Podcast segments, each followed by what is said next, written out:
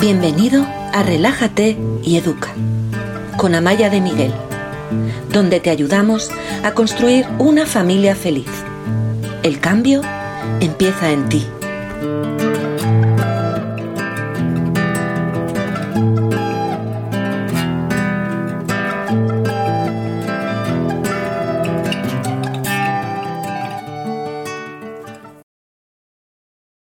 ¿Qué tal estás? Buenas noches. Hoy estoy por ahora sola, pero voy a estar muy bien acompañada porque va a estar con nosotros una experta en conciliación familiar y en mindfulness. Vamos a esperar un poquitín a que Instagram os avise a todos para que sepáis que estamos aquí y, empezamos en un par de minutos. Un momentito solo, por favor. Mateo, ¿puedes...? Eh, gracias.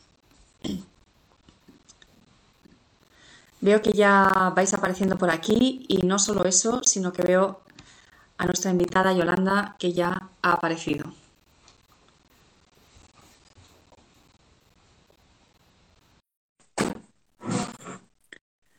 A ver si ahora la podéis ver. ¿Cómo estáis? ¿Cómo os va la vida? Hola, Hola Yolanda, buenas noches. ¿Qué tal estás? Muy bien, encantada de poder hablar contigo así cara a cara y de poder conectar con tu comunidad. Y la verdad es que me encanta. Muchísimas gracias por, facilitar esto y, con ganas de poder compartir sobre este tema que, tanto preocupa y que poder ofrecer soluciones. Sí, la verdad es que vamos un poco a matacaballo en el día a día vamos un poco que no nos, que el día no tiene horas, que nos cuesta conciliar, llegamos a casa muy tarde, acostamos a los niños demasiado tarde, las extraescolares terminan tarde, salimos del trabajo tarde, es un poco difícil conciliar. Y por eso te tenemos aquí para que tú nos enseñes, nos des pautas, por favor, para ayudarnos en este camino que tanta gente necesita y, que además nos hables de cómo aplicar el mindfulness para, para conseguir una vida más equilibrada, más coherente con nuestros valores de, presencia en la familia. Antes de, que nos empieces a contar, dejadme que os presente a Yolanda mm, para que sepáis un poco la super profesional que tenemos aquí delante. Yolanda, para que la podáis seguir en Instagram, su, su nombre en Instagram es Vivir Mindfulness. Mindfulness con dos S al final. Y ella es madre, es emprendedora, es consultora y formadora de mindfulness y es especialista en conciliación en empresa y en familias. Y además es autora de un libro que tiene un título que me encanta, que es Conciliar o Reventar, porque casi todo el mundo está reventado. Entonces, si no quieres reventar, tienes que conciliar. Cómo reconciliarte contigo para armonizar tus circunstancias aquí y ahora. Y ella tiene también una web que es mindfulness.com desde la que ayuda a vivirmindfulness.com. Desde donde nos ayuda a gente como a mí, como a los que estáis aquí, donde nos ayuda precisamente a conciliar y a tener una vida más, más integrada, más, más serena y, que podamos disfrutar. Ya está, Yolanda, ya, ya te he presentado, ya he dicho lo que tenía que decir. No quiero hablar mucho hoy, quiero que seas tú la que nos cuente. Así que, ¿quieres que, si te parece, si no tienes nada que decir, Voy a empezar haciéndote la primera pregunta para que comprendamos un poco cuál es tu, manera de entender la conciliación, qué es lo que nos ofreces y qué es lo que nos propone. ¿Te parece? Genial. Pues, ¿qué es para ti conciliar? Hablamos de conciliar, pero ¿qué es conciliar? Yo, cuando me dicen a qué te dedicas, yo digo que me dedico a ayudar a, sobre todo a madres y padres a reconciliarse con ellos mismos para poder conciliar vida familiar, profesional y personal y de paso, nada trivial, ser un modelo sano, coherente y feliz para sus hijos. Hablamos muchas veces de conciliación, llevo muchos años investigando sobre el tema, eh, trabajando en las empresas y en las familias y reconociendo que esto de la no conciliación es uno de los principales estresores. Yo empecé en el mindfulness como la herramienta científicamente más avalada. Me sabe mal decir herramienta porque realmente es una filosofía de vida, es una práctica que es la que más aval científico tiene para poder gestionar lo que es el estrés, esta rueda de hámster de los tiempos modernos en los que vivimos.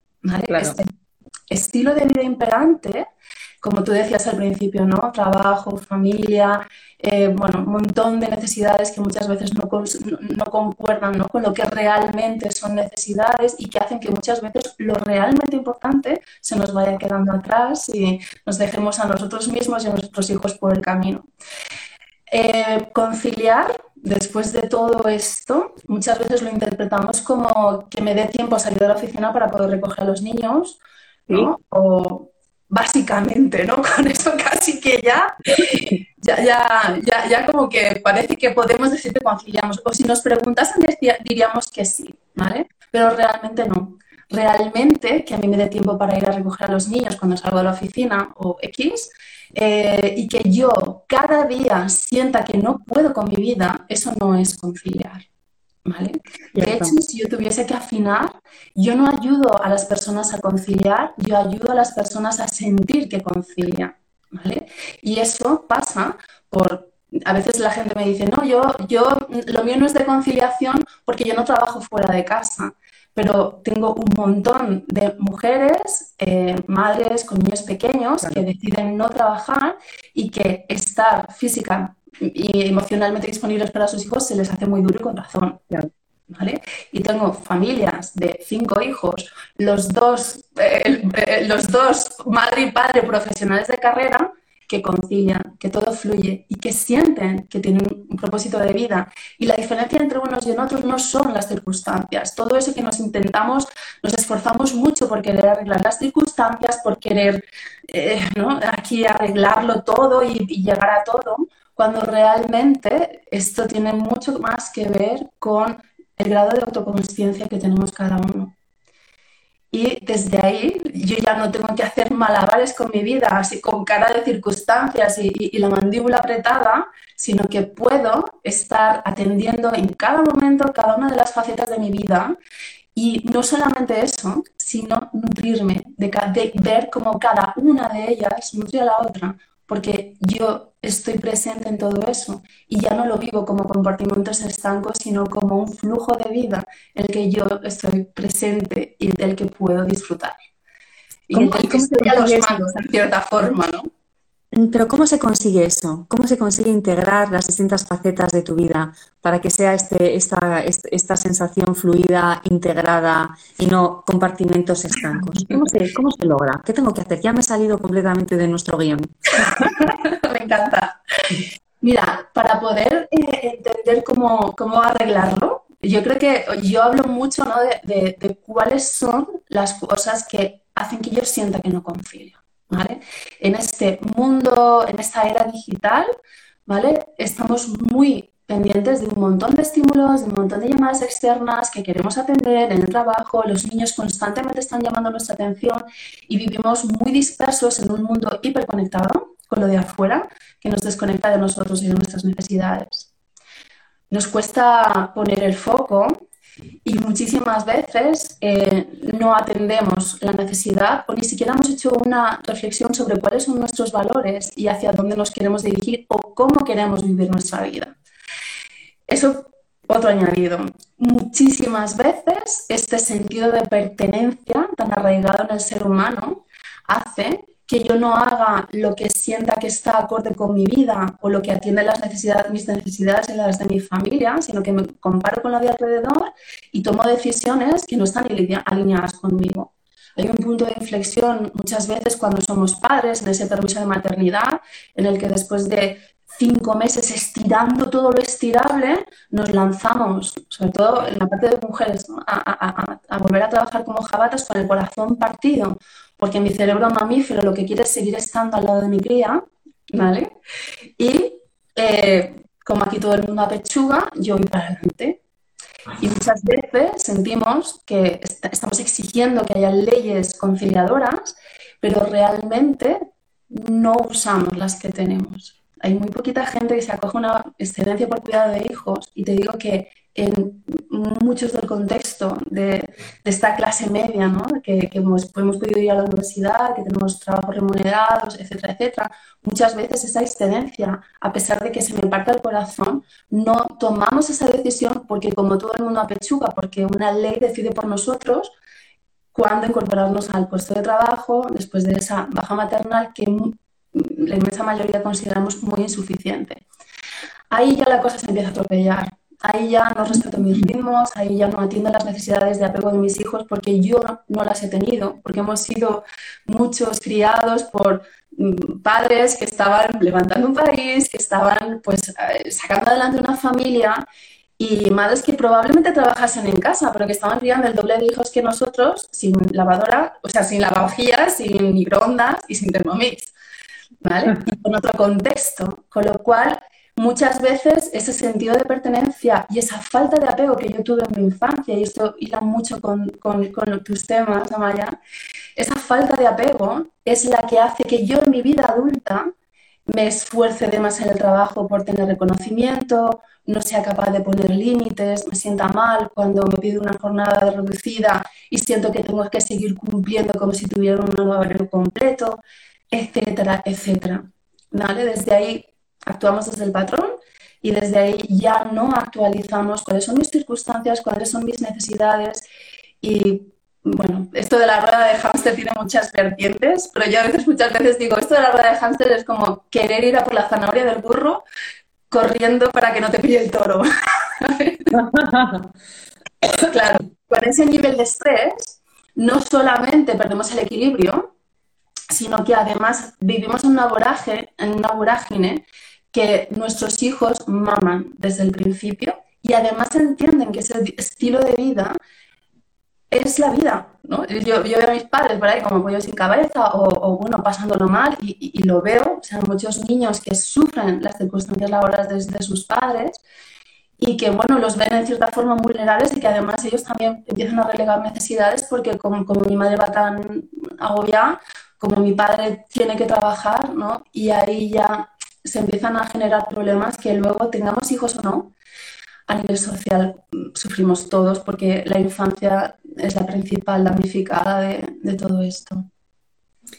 ¿Y qué nos puede ayudar a esa conciliación? Porque tú me estás haciendo una foto de una realidad que les ocurre a muchísimas familias. Yo creo que hay gente que a lo mejor no se atreve a, pedir, a respetar los horarios de la jornada reducida, etcétera, porque tiene miedo a que le hagan mobbing, a perder su puesto de trabajo. O sea que también ahí hay un miedo. No creo que sean solo o sea que hay una, hay una cosa emocional interna, falta de coherencia, falta de estar de acuerdo con mis valores que los desconozco, no lo he aprendido, pero a veces también es el temor a perder algo que me da seguridad, que también tiene mucho que ver con esos valores que nos han enseñado nuestros padres. Tú tienes que darte en este puesto de trabajo, independientemente de lo que te ocurre ahí, necesitas seguridad, no hay una falta de, valentía para tomar las decisiones que son más acordes con nosotros mismos. A mí me gusta mucho que hables de valores, es una palabra que yo uso mucho en mis formaciones y siento que cada vez estamos más lejos de nuestros propios valores.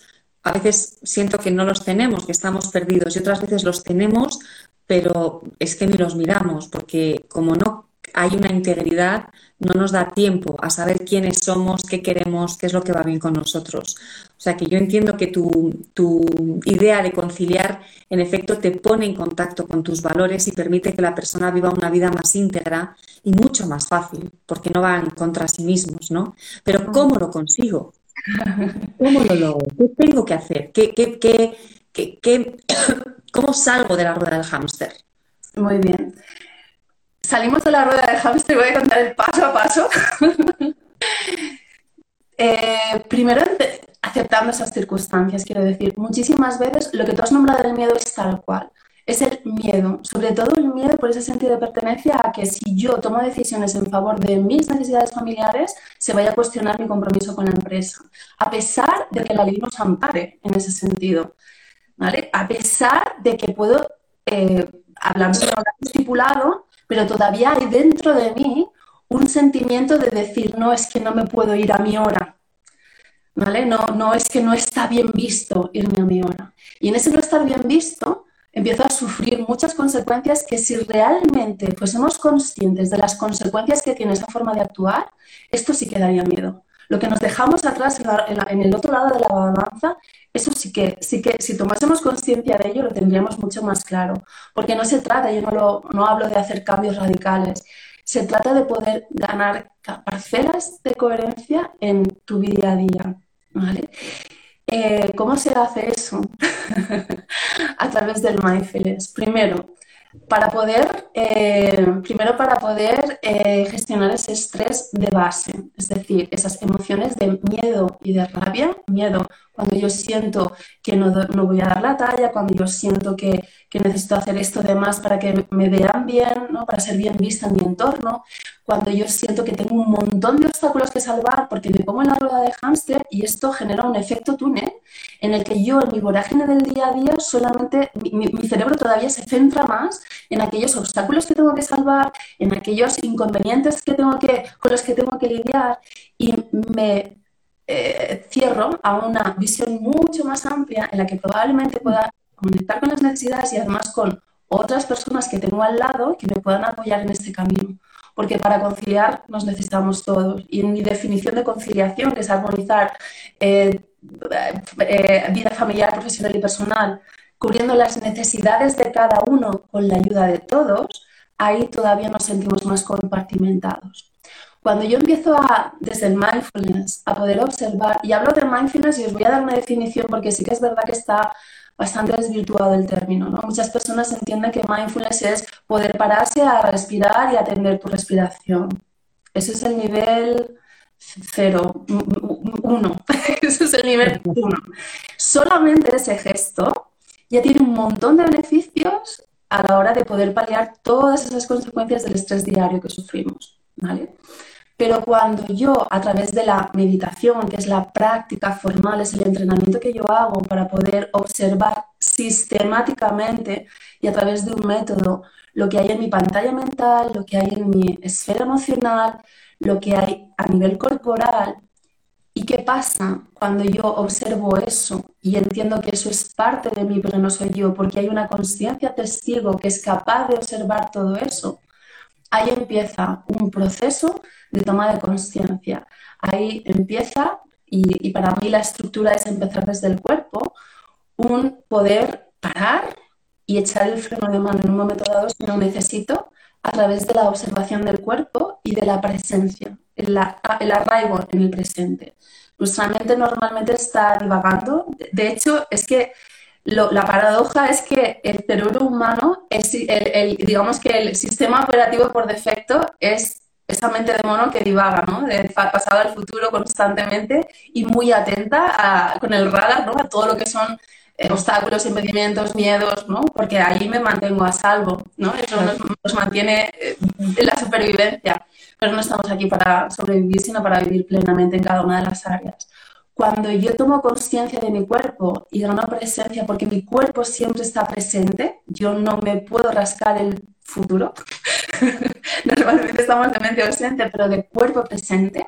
Cuando yo empiezo a conectar con mi cuerpo, todas esas revoluciones mentales paran. Si yo conecto a través de la respiración, que es esa función que además yo puedo regular desde el sistema eh, simpático y parasimpático, yo puedo tomar el control de esa respiración, desde ahí ya empiezo a ver cómo puedo bajar revoluciones, cómo puedo ganar presencia y cómo mi mente se va calmando. Eso paso uno. Paso dos. Muchas veces hablamos de carga mental, sobre todo en las mujeres en temas de conciliación, y siento que necesitamos redefinir ese término. O sea, carga mental, yo cojo mi agenda y descargo ahí toda todos los quehaceres, ¿vale? Porque además no son tareas hoy en día de ir a picar a la mina. es como, pues tengo que hacer una transferencia, recoger a los niños, tal y cual, ¿vale? Es decir, yo veo ahí lo que quiero hacer, esa es una muy buena toma de conciencia a nivel mental de todas esas tareas. De hecho, cuando la gente toma conciencia de eso, empieza a tachar y ve que hay muchísimas cosas que son deseos, muchas veces de otros, no nuestros, ni cubren necesidades reales. Y desde ahí empiezo a ver que lo que realmente a mí me impide conciliar o lo que yo identifico como carga mental es carga emocional. Yo no, no carga lo mismo hacer tres recados que gestionar una rabieta. ¿A qué no, Maya? Bueno, yo, yo siempre lo digo. A mí alguien me ha dicho, ¿no queréis un perro? Cuando mis hijos eran pequeños. Y yo siempre decía, yo no puedo manejar más emociones en esta casa. porque no puedo, no tengo la capacidad y hay que manejar las emociones de un animal. Así que, y, si ahora alguien me lo sigue diciendo, ay, no quiero a un perro, no, no, en mi casa no caben más emociones, no. Pues es verdad, manejar las emociones es, eh, es muy intenso. Exige muchísima entrega, muchísima capacidad. Hay que hacer, hay que sostener y hacer malabares a la vez. Cuando yo a través del mindfulness y te diré que la base de la inteligencia emocional, tal como la conocemos, aplicada a la educación, aplicada a, a la empresa, la base, eh, Daniel Goleman, que es el autor de referencia en esa materia, se formó con los maestros de mindfulness. De hecho, es la base y en cierta forma como que lo ocultó, ¿no? Porque, bueno, a veces lo del mindfulness venía teñido de, ese, de ese cáliz espiritual y no quería, ¿no? Que la comunidad científica echase para atrás. Pero ahora yo creo que ya es momento y estamos preparados para poder atender todas esas dimensiones.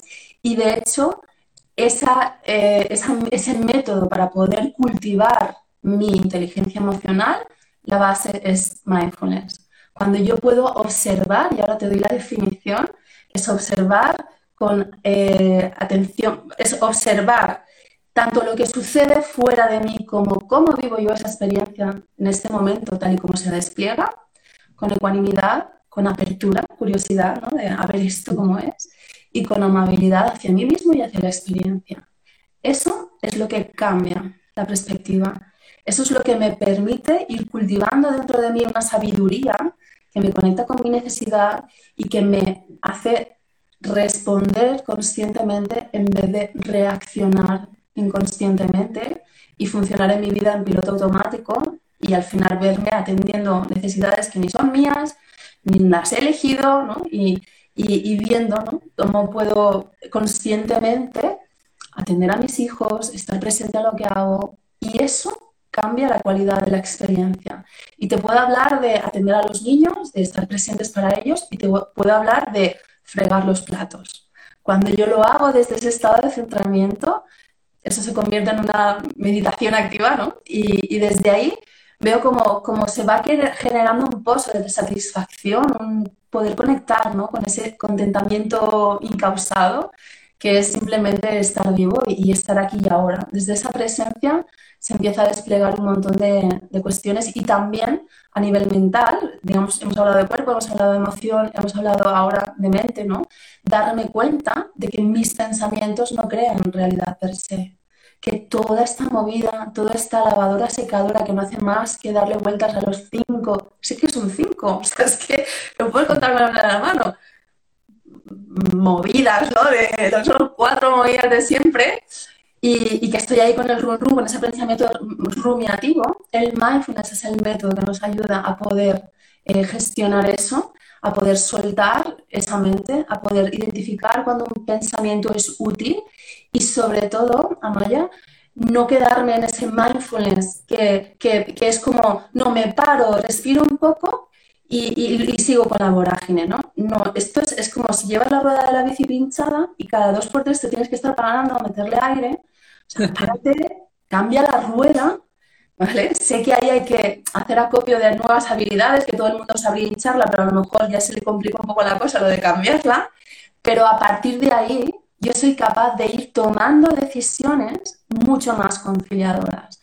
A partir de ahí, todo baja revoluciones y hay un momento dado en el que, y, voy más allá, voy a esa dimensión espiritual, en la que me puedo dar cuenta de que todo eso con lo que vivo identificado, y esta es una palabra que nos hace sufrir mucho en conciliación cuando hablamos de los roles, ¿no? Y me identifico con mi rol de madre, y me identifico con mi rol de profesional. Y si hay algo que siento que atenta contra eso, me duele en el alma y hay parte de mí, o sea, siento que me, me están tocando mi identidad, cuando realmente eso no soy yo. Eso es parte de mí. Yo puedo hacer funcional ese rol y puedo desapegarme de eso y empezar a divertirme con esto del juego de la vida, la rueda de hámster, y entender que yo soy mucho más que eso y que además cuando yo conecto con mi propia naturaleza, puedo la reconocer, la del otro, puedo empatizar con el otro, voy cultivando un amor por mí mismo, cuando ya me conozco, ya no me sale dañarme, ya no me sale. Yo muchas veces la, gente está súper preocupada por todo lo que tiene que hacer por mejorar como persona, por comer sano, por hacer deporte y es como, no te hagas daño. No, no, no te preocupes por lo demás, no te hagas daño, observa que no va contigo y desde ahí el organismo tiende al equilibrio. Cuando dejamos de sobrecargarnos, nuestro cuerpo tiende al equilibrio y desde ahí, desde ese amor que cultivamos hacia nosotros mismos, ya no nos sale dañarnos, ya no nos sale forzarnos. Y hay un montón, ¿no? hay ocho actitudes mindfulness también que son un cambio de vida, como pues, aceptación, soltar, paciencia, el no juicio, qué importante, ¿no? O el, el no forzar y el amor incondicional son cualidades que desde el mindfulness podemos cultivar y que además nos ayudan a vivir con presencia en nuestra vida. Y eso cambia todo. Y, ya, no, ya no estamos pendientes de, de, eso, de arreglarlo todo, sino que me doy cuenta desde mi centro hacia dónde quiero ir, desde esos valores que tú nombrabas. Y eso ya cambia todo. Ni siquiera hay que cambiar de trabajo, ni siquiera hay que cambiar de pareja, ni siquiera hay que cambiar de hijos. Cuando yo tengo conciencia de mí, puedo empezar a generar armonía a mi alrededor y os digo que esta es una ley tan aplastante como la de la gravedad. Lo que es adentro, como es adentro, es afuera. Desde ahí todo va cambiando, desde ahí va generando armonía y te digo, Amaya, que esto lo veo cada día. De gente muy agobiada. Déjame que te pregunte algo. A mí me gustaría que, mm, sabes que los, la comunidad de Relájate y Educa son padres y madres con niños y que vienen aquí a buscar soluciones mm, para ver cómo pueden tener una vida en armonía, una vida feliz, una vida con más serenidad. Hay muchos conflictos en las familias en el día a día. Siempre hay conflictos. Ponme un ejemplo de un conflicto y cómo, por favor, y cómo lo con los niños y cómo lo podemos resolver desde, desde el mindfulness. Te voy a poner uno que me pasó a mí. me pasó a mí y me hizo mucha gracia porque es como, eh, yo cuando mi hija era una niña de 6 años y cuando, cuando era más pequeña la dejaba, la, empezaba a, desayunar ella sola y empezaba a comer, bueno, yo le ponía la trona, le ponía una, su taza de leche y le gustaba meter trocitos de pan, ¿no? Y entonces ella iba pescando con la cuchara trocitos de pan, ¿no? Eh, y, y se iba comiendo. Mientras ella estaba haciendo eso, yo estaba recogiendo la cocina, preparando las cosas para salir para el cole, ¿vale? Y llegaba un momento en el que de repente me giraba y sistemáticamente me la veía con toda la cara chorreando de leche, toda la ropa manchada, el suelo perdido y diciendo, claro, yo me iba, yo me podría ir, haber ido a Maya con la cantinela a la hora de y ahora la mía que le ha dado, o sea, es que todos los días me tira la leche.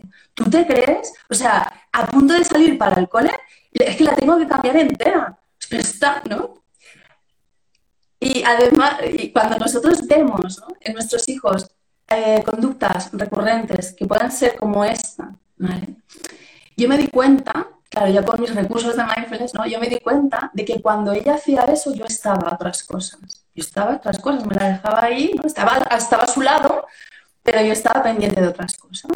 Hasta que un día dije, voy a ver qué pasa, con apertura, amabilidad, curiosidad y no juicio. Y cuando me quedé mirándola, yo la veía cómo pescaba sus trocitos de pan y ella cuando no sentía que ella no sabía, ya no pescaba nada y no estaba segura de si todavía quedaban trocitos, lo que hacía era verter la leche para ver si había algo en el fondo. ¿Vale? Cuando yo me quedé allí sosteniendo que por enésima vez me tirase la leche delante de mis morros y la vi hacer el gesto, entonces entendí. Me dieron ganas de abrazarla, digo, mira la que ya está. Entonces, lo único que tuve que hacer fue cambiarle el tazón. Claro, en ese líquido opaco, en una taza opaca, ella no veía si le quedaban todavía trocitos, pero le puse como un, como un cuenco más plano y ya no lo vertía. Cuando yo soy capaz de estar con mis hijos en el conflicto o en esa conducta a la que me resisto muchas veces y que quiero cambiar, el primer paso es poder observar sin juicio, con amabilidad a ver qué está pasando. Porque todos tenemos razones, muy buenas razones para actuar como actuamos. Por nuestra historia de vida, por, por nuestra necesidad del momento, la, gente hace las cosas porque necesita, ¿no? Hay, algo. Tiene una motivación que les lleva a actuar de una determinada forma. Cuando yo los puedo observar sin juicio, ahí se empieza a desarrollar una sabiduría que además da mucha seguridad porque, porque yo ya tengo herramientas para lidiar con cada cosa en cada momento, ¿no? que, que, eso es importante porque con los niños nos dan muchísimas situaciones y además cada, cada persona es un mundo y cada familia es un mundo, ¿no? cada uno tiene sus circunstancias. Pero yo creo que, que invito a eh, poder observar esa conducta desde, desde, esa, desde ese no juicio, desde esa curiosidad de, a ver, ¿no? A ver cómo es esto, sosteniéndome las ganas de... y a partir de ahí vamos a entender muchísimas cosas. Bueno, es que yo creo que lo que estás diciendo tiene mucho que ver también con la presencia, con estar presente, pero estar presente de verdad.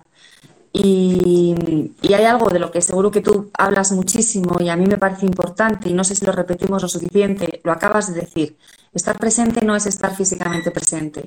Estar presente no es estar en el salón mientras tus hijos juegan al Lego pero tú estás con el móvil. Eso no es estar presente. Estar presente es estar, aunque no juegues con ellos al Lego, pero estás ahí, física y emocionalmente. Mm, puedes estar haciendo algo manual, pero no puedes estar con el móvil, porque el móvil te lleva, te lleva a otro mundo, desapareces, no estás. Y me gusta que, nos cuentes esta anécdota con tu niña porque tiene mucho que ver con dos cosas que para mí son importantes, que son la presencia, es muy importante, también la presencia con nosotros mismos. Antes decías, ya no estamos, estamos hiperconectados, ya no estamos. Es cierto, estoy de acuerdo, no estamos, aunque estemos. No estamos con nosotros mismos, se nos ha olvidado quiénes somos, desconocemos nuestros valores, nuestras intuiciones, nuestros deseos. Y también em, me gusta que hables, que has hablado varias veces de la observación, la importancia de observar, porque no, no, sabe, no sabemos cómo vivimos la vida. No lo vemos. Estamos en esa rueda del hámster de la que habla Yolanda, pero no nos da tiempo a, pensar, esto va conmigo, esta soy yo, esta familia es la familia que... O, a lo mejor si decimos, esta no es la familia que quiero, pero mm, como no la observamos, no sabemos qué hay que, qué hay que modificar, dónde hay que cambiar el tazón, porque no observamos, porque no estamos presentes.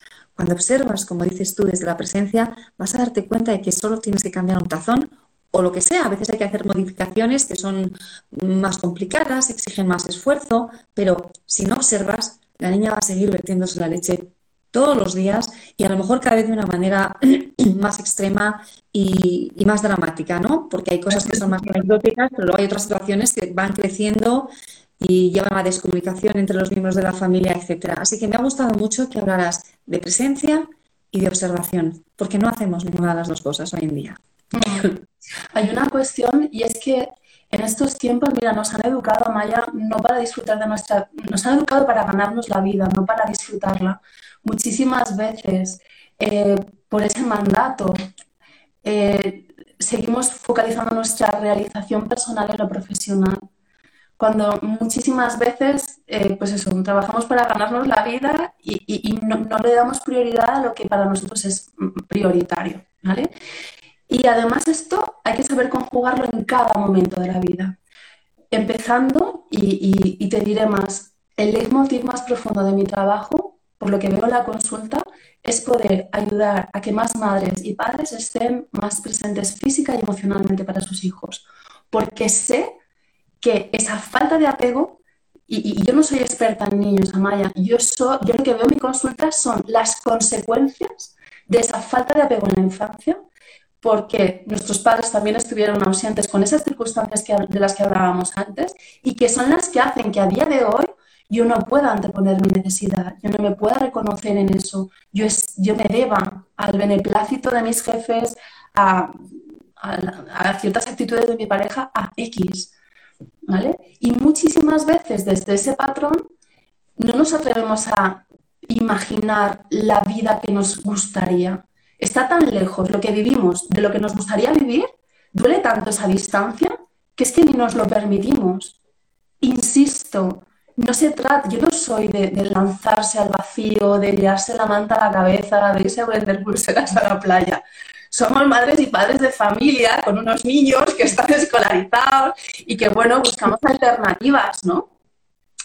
Ese contentamiento, y lo veo cada día, lo podemos cultivar desde este lugar. Y desde ahí vamos viendo cómo va, podemos ir dando pasitos para ir ganando parcelas de coherencia interna. Y hablo de coherencia, que es la, el pilar de esa paz eh, vital y mental que todos anhelamos muchas veces en esta vorágine, para desde ahí ir tomando decisiones. Y eso nos puede llevar muy lejos, muy, muy lejos. Y el punto de partida es la aceptación. Es poder decir, no, en vez de estar a lo mejor en la queja diciendo, es que no, doy abasto, no, yo aquí apechugando a cuatro manos todos los días, ¿no? Agotada, porque esa carga emocional me mina físicamente, diciendo, no viendo salida. Es que yo he estado ahí. Es que yo acompaño a mucha gente que está en ese momento ahí. No sé si dejarme el trabajo, no sé si renunciar, no sé si... Y realmente no hace falta, porque cuando hacen ese ejercicio, desde ahí empiezan a generar armonía fuera. Y, es ir ganando parcelas de coherencia, de coherencia interna, es ir viendo, conectando con mi naturaleza más profunda para entender de verdad quién soy yo, quiénes son mis hijos, qué hago aquí, cuál es mi propósito y materializar mis valores. Y no hablo de valores como la familia, el trabajo. Además, esos valores pueden ir cambiando. Y el truco está, yo digo que esto de conciliar no es una foto fija de ya conciliado, ya he movido todas las fichas para yo ya confío. No, esto es un gerundio.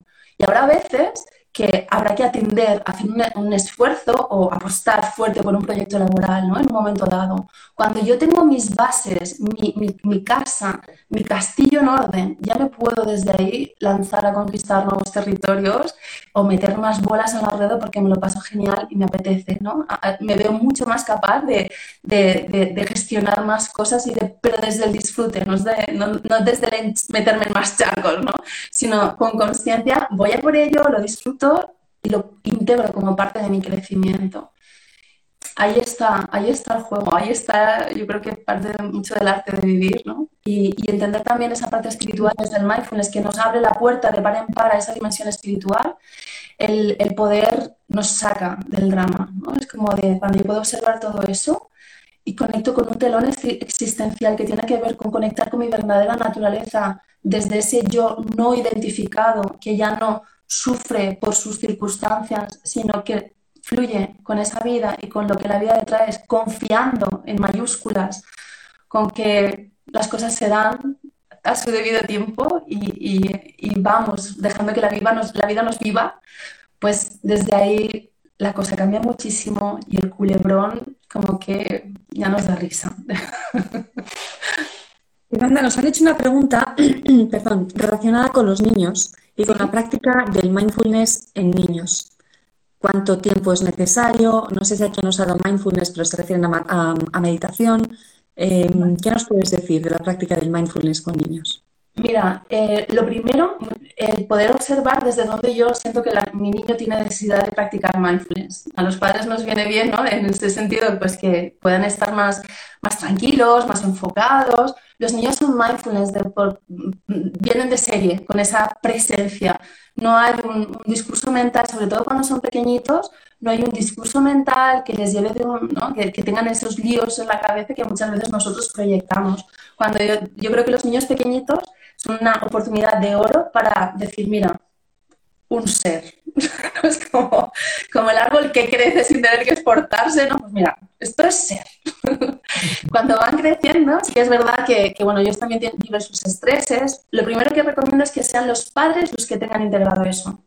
Porque desde esa resonancia ya es muchísimo. Desde esa presencia, desde esa conciencia, me puedo autogestionar yo y puedo gestionar mejor a mis hijos para los niños.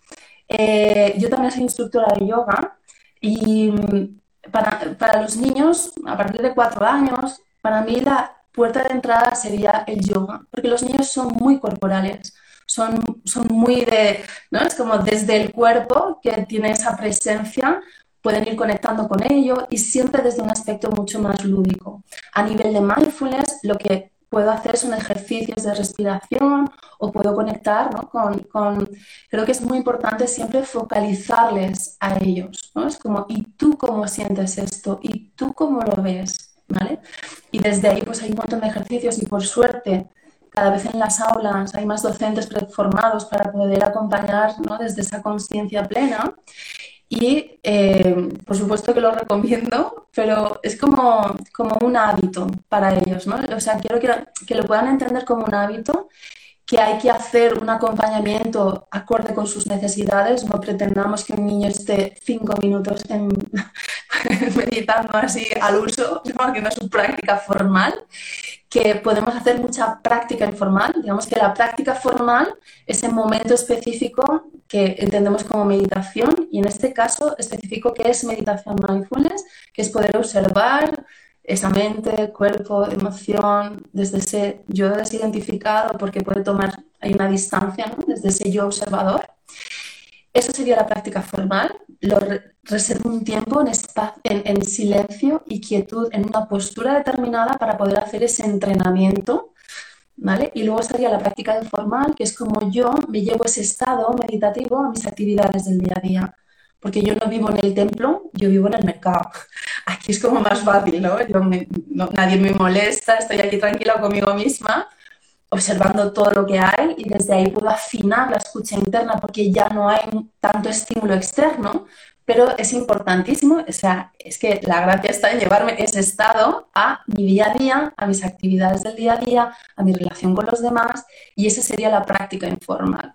Los niños pueden conectar muy bien con eso cuando les ayudamos, sobre todo desde nuestra resonancia, a estar enfocados en la tarea, a poder estar en lo que están, a poder acompañarles desde ahí. Eso es muy, es muy fácil, ¿no? Eh, si nosotros lo tenemos integrado, acompañarles ellos a hacerlo. Y por otra parte, esa sería práctica formal, práctica informal, y por otra parte está esa parte de autoconocimiento y de autoindagación, que es en sí mismo un camino de vida, porque digamos que el mindfulness es como la, el camino de, de autoconocimiento en este gerundio, que es la conciliación, y, es porque mi autoconocimiento, yo no puedo escribir, no es conocimiento acumulativo. Yo no puedo escribir un tratado sobre mí y cuando tenga algún problema decir, espera, que voy a consultar, ¿no? Esto como, esto como lo gestionaba yo, ¿no? Esto como iba conmigo. No, esto es un, esto es un momento a momento en el que estamos todos en ese proceso y que yo sistemáticamente, a través de un método, que no hay que invertir la rueda, está más que comprobado, son 2.500 años de práctica y 40 años de experiencia clínica y muchísima evidencia científica para darme cuenta ¿no? de qué es lo que hay dentro, de qué es lo que hay fuera y de cómo puedo actuar conscientemente y de cómo puedo responder ¿no? desde lo mental, desde lo corporal, desde lo emocional, sabiendo que hay un telón de fondo existencial que ya no pierdo de vista y ya no me hace que me pierda en el culebrón del día a día. Yolanda, nos quedan unos minutos eh, y a mí me gustaría que me, perdón, estoy con una tos, que nos contaras ¿Cómo, qué, nos, ¿Qué puedes ofrecer a la gente que nos está escuchando? Si alguien dice, jo, lo que me ha hecho esta mujer es justo lo que necesito, yo quiero iniciarme en la práctica del mindfulness o yo necesito conciliar y para mí conciliar es lo que me acaba de contar Yolanda. ¿Qué, qué, qué, nos puedes ofrecer? Además de tu libro, os voy a volver a decir el título, Conciliar o reventar, cómo reconciliarte contigo para armonizar tus circunstancias aquí y ahora. Además de tu, de tu página web que es mindfulness con dos además de tu sitio de Instagram que es Vivir Mindfulness. ¿Qué nos, qué nos ofreces? Pues mira, yo creo que lo más sencillo es que se suscriban a vivirmindfulness.com. Ahí van a ver eh, ofrezco una... Ahí van a ver la propuesta de valor, o sea, ese enfoque de la conciliación mucho más amplio y más profundo del que estamos acostumbrados a, ver. Y eh, ahí hay una, digamos que cuando la gente se suscribe a mi web, tengo una serie de correos electrónicos que son todos recursos, perlitas para hacer este camino que se llama Operación Mentalidad Conciliadora. Ahí cuento mi historia de reventar, conciliar, eh, de cómo he ido haciendo ese camino, de un montón de recursos que han ayudado muchísimo a mis alumnos a poder salir de ahí. Y yo creo que solamente ese recorrido de 21 días ya te hace cuestionarte las cosas de otra forma y ya te da recursos para poder empezar a actuar de otra forma. Tengo programas de mindfulness que bueno, es lo más completo. Yo llevo muchos años formando en diferentes contextos con diferentes personas y hay un programa de mindfulness que para mí es el programa de estrella en el que 40, durante 40 días van a poder hacer un proceso que realmente hace ese sistema ¿no? de cuerpo, emoción, mente y espíritu y que además está muy enriquecido, conserva todas las bases de todas esas metodologías avaladas científicamente con esos resultados ¿no? del mindfulness, es que realmente hay cambios cerebrales, podemos generar nuevos turcos neuronales que nos enfoquen en esa nueva vida. Hay un programa estrella, pero bueno, eso ya lo descubrirán, y además tengo una comunidad de madres y padres que se llama Decididos a Confiar, que se llama El Dojo de Vivir Mindfulness y la verdad es que es una gozada. Bueno, han escrito un libro sobre sus historias de conciliación y reconciliación porque vivieron mi proceso con el mío que primero escribí y luego ellos dijeron, oye, nosotros también queremos contribuir a que más madres y padres vean que es posible, que es posible sin cambiar de trabajo, sin cambiar de hijos, sin cambiar de pareja. Y, bueno, tengo una comunidad ahí que, es, que vale, vale oro y ahí hacemos, pues, como te decía, todo, esto es un camino de vida, ¿no? Con lo cual es verdad que adquirimos las habilidades, que hacemos ese, proceso, que además es de por vida, porque como te decía, yo puedo hacer varias veces, está programado para poder repetir y repetir el programa, porque el, objeto el sujeto de observación que soy yo, en ese proceso ya ha cambiado. Cuando yo te invito a observar X en determinada lección, eso ya ha cambiado y ahí hay un crecimiento, ¿no? Y bueno, más cosas, pero fundamentalmente la puerta de entrada es que vayan a vivirmindfulness.com y se suscriban a la web. Y a partir de ahí ya podemos iniciar ese vínculo y les voy a dar un montón de recursos para que puedan por sí mismos eh, poder empezar a hacer las cosas desde otro lugar y que además sus hijos puedan aprender que la vida no es vivir en la rueda de hámster, que mis padres ¿no? hacen por... Y eso yo creo que da mucha fuerza a los hijos. ¿no? Ver, es muy diferente que yo vea a mi madre estresada agobiada y mi padre currando todo el día, a que yo vea a mis padres buscando recursos para gestionar su vida y, y, vivir y que todos vivamos mejor. Eso da muchísima fuerza. Así que ahí va la invitación. Pues estoy de acuerdo contigo, eso da muchísima fuerza, es buenísimo para los niños ver que en casa la vida se vive y no se sufre y ese es el modelo que queremos que los niños aprendan, porque si alguien piensa en qué vida quiere para sus hijos, qué, qué, tipo de sociedad quiere, es una sociedad donde los ciudadanos sean ciudadanos satisfechos, serenos, eh, que no estén con la soga al cuello todo el día y que sean capaces de manejar sus vidas de la mejor manera posible. Y yo creo que no sabemos manejar nuestras vidas, pero la suerte es que hoy en día hay muchos recursos y es fácil acceder a ellos. Y Yolanda, Vivir Mindfulness puede ser uno de vuestros recursos. Yo creo que la charla ha sido estupenda, te lo agradezco muchísimo que hayas estado aquí con nosotros a estas horas. De verdad, y enhorabuena por tu trabajo. Me, me encanta que haya personas como tú ayudando ¿no? a, a, poder seguir avanzando, para poder educar desde la presencia, desde la conciencia. Así que Muchas gracias por tu labor, Amaya. Es excelente. Gracias a ti, gracias Yolanda por estas palabras y gracias de verdad por lo que nos has contado. Quiero deciros a todos que este, la grabación se va a quedar en Instagram, la vamos a subir a Facebook, la vamos a subir a YouTube y vamos a compartirla en el podcast de Relájate y Educa. De manera que los que no habéis estado todo el rato, los que os habéis incorporado tarde y aquellos que no están aquí ahora escuchándome, la, la vais a poder oír. Os vamos a mandar un correo a, aquellos que nos habéis dado el correo a Relájate y Educa con, con, las redes sociales y el podcast para que podáis escuchar con calma y con atención lo que nos ha contado Yolanda, que ha sido fabuloso.